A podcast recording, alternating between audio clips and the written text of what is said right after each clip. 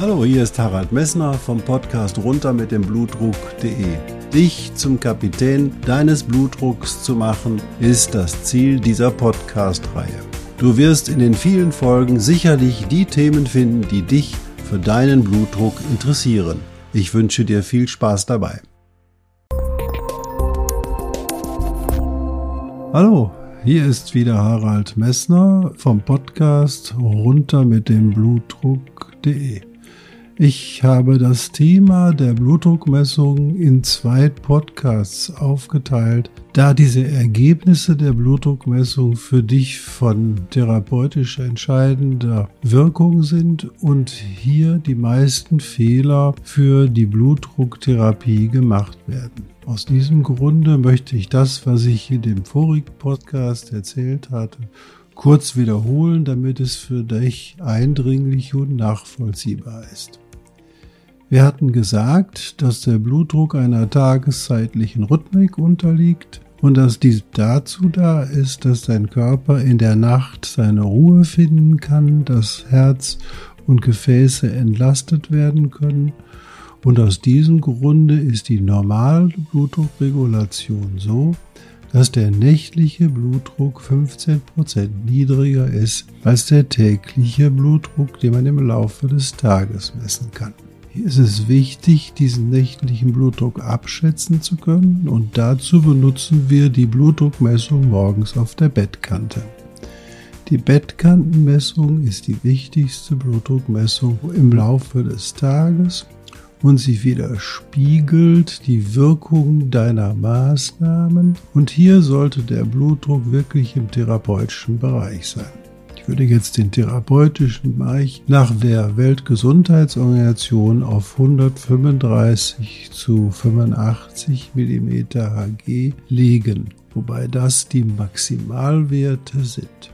Die solltest du aber sicher besser mit deinem Hausarzt besprechen, denn der kennt deine Erkrankungen besser als ich. So, und heute werden wir noch einige zusätzliche Informationen zu der Blutdruckmessung dazulernen. Ich wünsche dir viel Spaß bei dieser Folge. Ja, nicht nur die Position deines Körpers und nicht nur deine Aufregung oder deine innerliche Ruhe entscheiden, wie hoch deine Blutdruckmessungswerte sind, sondern auch viele, viele andere Dinge und die ich mit dir eben besprechen möchte. Ein Teil, der am meisten missachtet wird, ist die Größe der Manschette. Wenn du dir also ein Blutdruckmessgerät zulegst, solltest du zu einem Fachmann gehen, der genau die Dicke deines Oberarmes kennt. Denn je dicker der Oberarm und je größer der Oberarmumfang ist, desto breiter muss die Manschette sein. Und diese Manschettenanpassung, die ist erforderlich, falls zum Beispiel dein Oberarm einen Umfang mehr als 32 Zentimeter hat. Und wenn dein Arm sehr dünn ist, wie zum Beispiel bei Kindern oder älteren Leuten, die ihre Muskelmasse verloren haben, muss die Manschette deutlich schmaler sein. Aus diesem Grunde geht bitte zu einem Fachmann oder fragt euren Hausarzt, welche Manschettenbreite für euch die richtige ist. Und dann wird ein Blutdruckmessgerät gekauft, was genau diesen Kriterien entspricht. Bei den Handgelenksmessgeräten ist das nicht so entscheidend, denn die Handgelenksvariabilität ist nicht so groß, dass dies Einfluss auf die Messung macht. Aber nochmal, bei der Handgelenksmessung ist der entscheidende Fehler, den man machen kann, die Position des Handgelenks über dem Herzen. Und da hatte ich euch gesagt, Handgelenksgerät an das rechte Handgelenk mit den Mittelfinger der rechten Hand unterhalb des linken Schlüsselbeins die Grube suchen und dann die Messung beginnen und den Arm so lange in der Position lassen, bis die Messung abgeschlossen ist. Und alle Messungen werden morgens nach dem Wachwerden auf der Bettkante durchgeführt, dreimal hintereinander und der Blutdruck der niedrigsten Messung ist der Blutdruck, der für therapeutische Entscheidungen herangezogen wird. Wichtig ist, dass die Abmessungen im Abstand von drei Minuten und nicht sofort hinterher erfolgen sollen. Ganz blöd ist natürlich, wenn du wach wirst und deine Blase ist voll und du müsstest eigentlich auf die Toilette. Dann gehst du bitte erst auf die Toilette, denn die volle drückende Blase lässt deinen Blutdruck mit Sicherheit nicht normal sein, sondern wird ihn deutlich erhöhen. Also zunächst dafür sorgen, dass du wirklich entspannt dort sitzen kannst. Wenn du vergleichbare Blutdruckwerte haben willst, solltest du immer zu gleichen Zeiten und zu gleichen Ruhezeiten in der gleichen Position mit der gleichen Messmethode und dem gleichen Blutdruckmessgerät messen. Dies ist die Voraussetzung dafür, dass du wirklich vergleichbare Blutdruckwerte bekommst.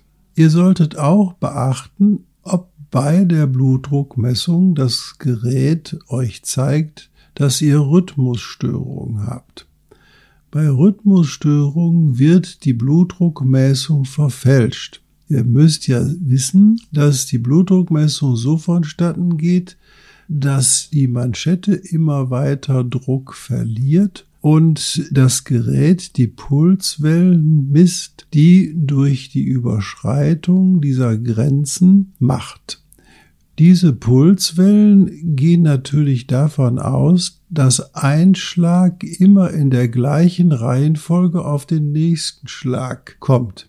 Dies passiert aber bei Menschen mit einer Rhythmusstörung nicht. Das bedeutet, Patienten mit Rhythmusstörungen, wo die einen unregelmäßigen Puls haben, sollten auf jeden Fall nicht drei Messungen hintereinander durchführen, sondern müssen leider fünf Messungen hintereinander durchführen und von den fünf Messungen den Mittelwert sowohl des oberen als auch des unteren Blutdrucks bestimmen dann sind die Ergebnisse auch zwischen den einzelnen Tagen vergleichbar.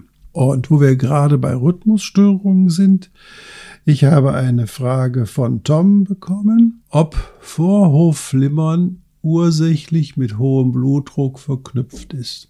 Und diese Frage kann ich eindeutig bejahen, denn das Vorhofflimmern entsteht dadurch, dass durch den langzeitig hohen Blutdruck die Vorhofzellen sich in einer leichten Dauerverkrampfung befinden und dadurch dazu neigen, eigene Rhythmusstörungen zu entwickeln. Und diese Rhythmusstörung führt einfach dazu, dass die Muskelzellen im Vorhof sich unregelmäßig zusammenziehen und damit nicht mehr ein regelmäßiges Zusammenziehen des Vorhofes ermöglichen. Und in Abhängigkeit von der Überleitung der Erregung vom Vorhof auf die Herzkammer entstehen dann auch Rhythmusstörungen des Herzmuskels selber und die hört ihr dann beim Messen des Blutdruckes, aber auch im Fühlen des Herzens in der Brust, dass das Herz unregelmäßig schlägt. Wenn ihr solche Symptome habt oder Rhythmusstörungen bei der Blutdruckmessung auffallen, dann solltet ihr unbedingt euren Hausarzt aufsuchen und das mit eurem Hausarzt besprechen.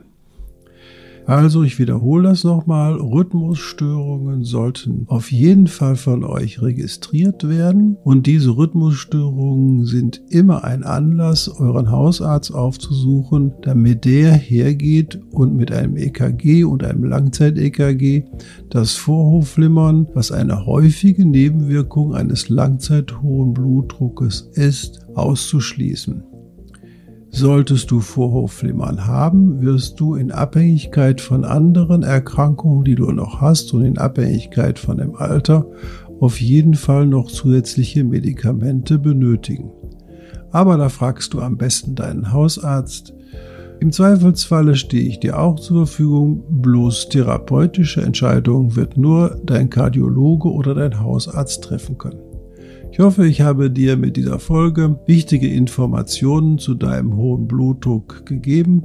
Ich wünsche dir noch einen schönen Tag und freue mich, wenn du meinen Podcast unter iTunes oder auf meiner Seite positiv bewertest. Auf ein Feedback würde ich mich auch freuen und ich wünsche dir noch einen schönen Tag.